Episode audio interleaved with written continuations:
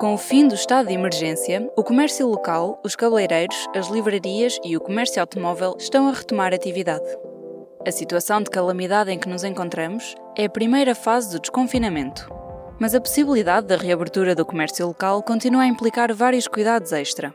Neste P24, ouvimos Alda Vieira, dona de uma loja de roupa em Aveiro. A loja já reabriu? A nossa? Ainda não. Estamos fechados. Ora bem, o estado de emergência foi a 13, nós fechámos a 10. É muito difícil nós conseguirmos contornar o vírus dentro de uma loja de roupa, porque o vírus é passável através da roupa e nós temos que deixar as peças em quarentena, caso as pessoas experimentem por 48 horas. Na altura, nós acabámos de trazer, eu, eu no meu caso, trouxe o estoque para casa e montei a escritório em casa e consegui trabalhar a partir daí, através das redes sociais e das vendas online. Mas agora estamos a tentar perceber se há algum spray ou alguma coisa que vaporiza a roupa, se os ferros de engomar conseguem matar o vírus, porque é, é muito difícil para nós conseguir. Nós, no nosso caso, só vendemos basicamente peças únicas, não temos muito estoque de cada artigo. E deixar uma peça em quarentena é muito complicado. Então, desde que fecharam, têm feito encomendas? Sim. E, e como é que fazem com a entrega? Na zona de Aveiro, uh, fazemos nós. Estamos devidamente de máscara, luvas, andamos sempre com álcool. Entregar em casa das pessoas. Normalmente o que fazemos é deixamos à porta de casa das pessoas ou nos prédios, nos elevadores e não temos contacto. Vimos embora, deixamos as encomendas e vimos embora e as pessoas vão buscá-las. Dizemos que estão prontas para levantar, as pessoas vão ao sítio onde a gente disse que deixou e levantam. Para fora, fazemos envios através de transportadora. E na possibilidade de reabrir a loja entretanto, quais é que acha que vão ser os cuidados extra que vão ter nas instalações? Pois, vamos ter que andar sempre com, com álcool, ter álcool à porta de casa e connosco, à porta da loja e connosco, sempre a desinfetar com lexívia, os multibancos, os, os computadores, e mesmo provadores, não é? Caso se venha a ponderar deixar as pessoas experimentar a roupa, terei que estar sempre a desinfetar o provador. Mas estou a ponderar de não deixar. Prefiro que as pessoas troquem ou até devolvam do que façam o uso do provador. Porque é muito complicado pôr roupa de quarentena. Pois. Para nós.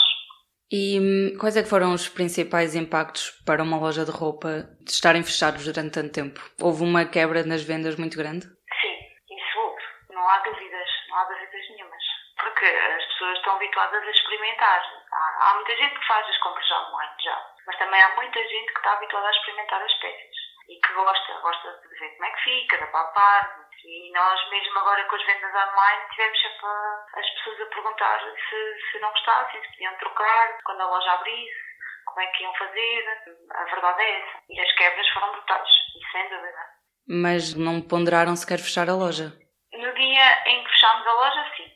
Uh, ponderei essa situação, realmente, porque estar dois meses fechadas, com pagamentos a fornecedores, com rendas, com ordenados, com água, luz, nós ponderámos fechar, sim.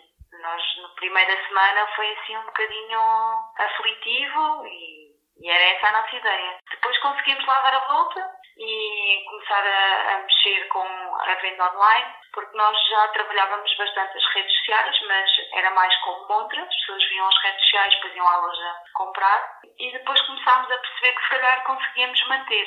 Mas eu acredito que haja muitas lojas de roupa por este país fora que irão fechar portas.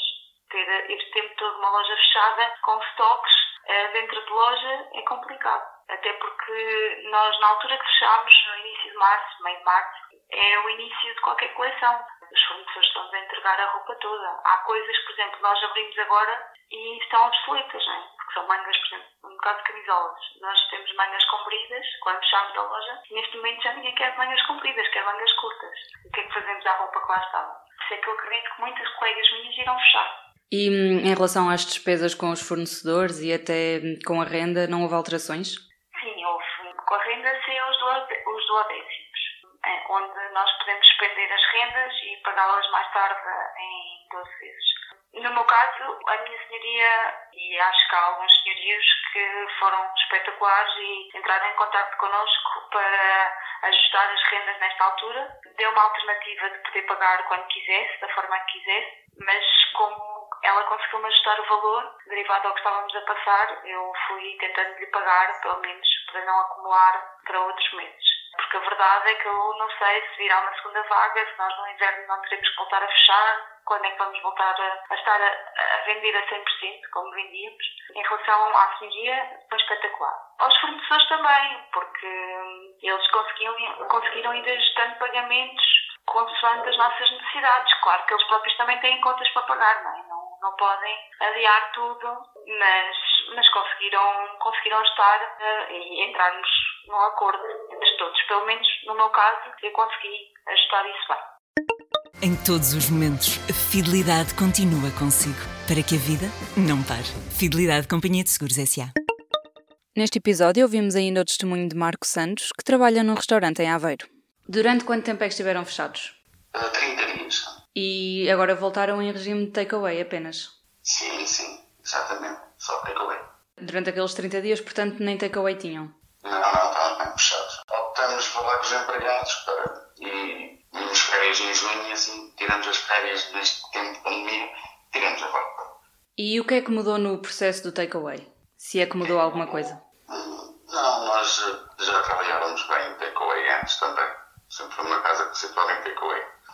Tirou-nos foi a sala, claro, não é? E o limite de pessoas, que é só uma pessoa de cada vez que entra, é sempre complicado, muito complicado. Como é que funciona esse controle para entrar só uma pessoa de cada vez? Temos uma pessoa à porta a controlar e temos devidamente protegido, claro, sim. linhas no chão marcadas. E aí dentro, mesmo nas próprias instalações, houve alguma alteração? Há mais cuidados? Sim, sim, sim. sim. O gel, uh, trocar luvas todos os dias, uh, máscara, coisas que se tem que fazer. É? Portanto, os cuidados extra agora, pronto, é a questão do gel, da desinfecção mais, mais constante, de resto... E oferecemos máscaras a quem não não tiver, venham sem elas, nós oferecemos. Entrada está uma caixa com máscaras para quem quiser, não traga, pode usufruir. E que impactos é que esta crise sanitária teve no Gavião? Foi preciso despedir alguém? Não, não. Trabalhamos uh, em layoff, em horários reduzidos, mas temos a aguentar os empregados, tentar ao máximo aguentar os empregados para quando isto voltar ao normal, a gente ter as pessoas que a gente nos ajudaram, não é? Claro, sem dúvida. Nos ajudaram e tê-las novamente no ativo, todos. Uhum. A trabalhar como trabalhávamos antes, se Deus quiser. Pois, e mesmo a relação com os fornecedores e assim não se alterou? Não, não, não. Portanto, conseguiram, dentro dos possíveis, conseguiram manter? Sim, sim, mas contato com eles sempre, claro. E têm algum plano assim para o futuro de alguma alteração que vão fazer ou é apenas esperar não, que as coisas. Não, é esperar, esperar que, que, que chegue dia 18 para saber como é que vamos trabalhar, que a gente ainda não sabe. Estamos à espera da porta de, de Lisboa, Salveiro, ou do Porto de Lisboa. Que nos digam depois como, mesmo o que é que a gente pode fazer ou o que é que a gente vai fazer é? dentro da sala. E do P24 é tudo por hoje. Um bom dia para si. O público fica no ouvido.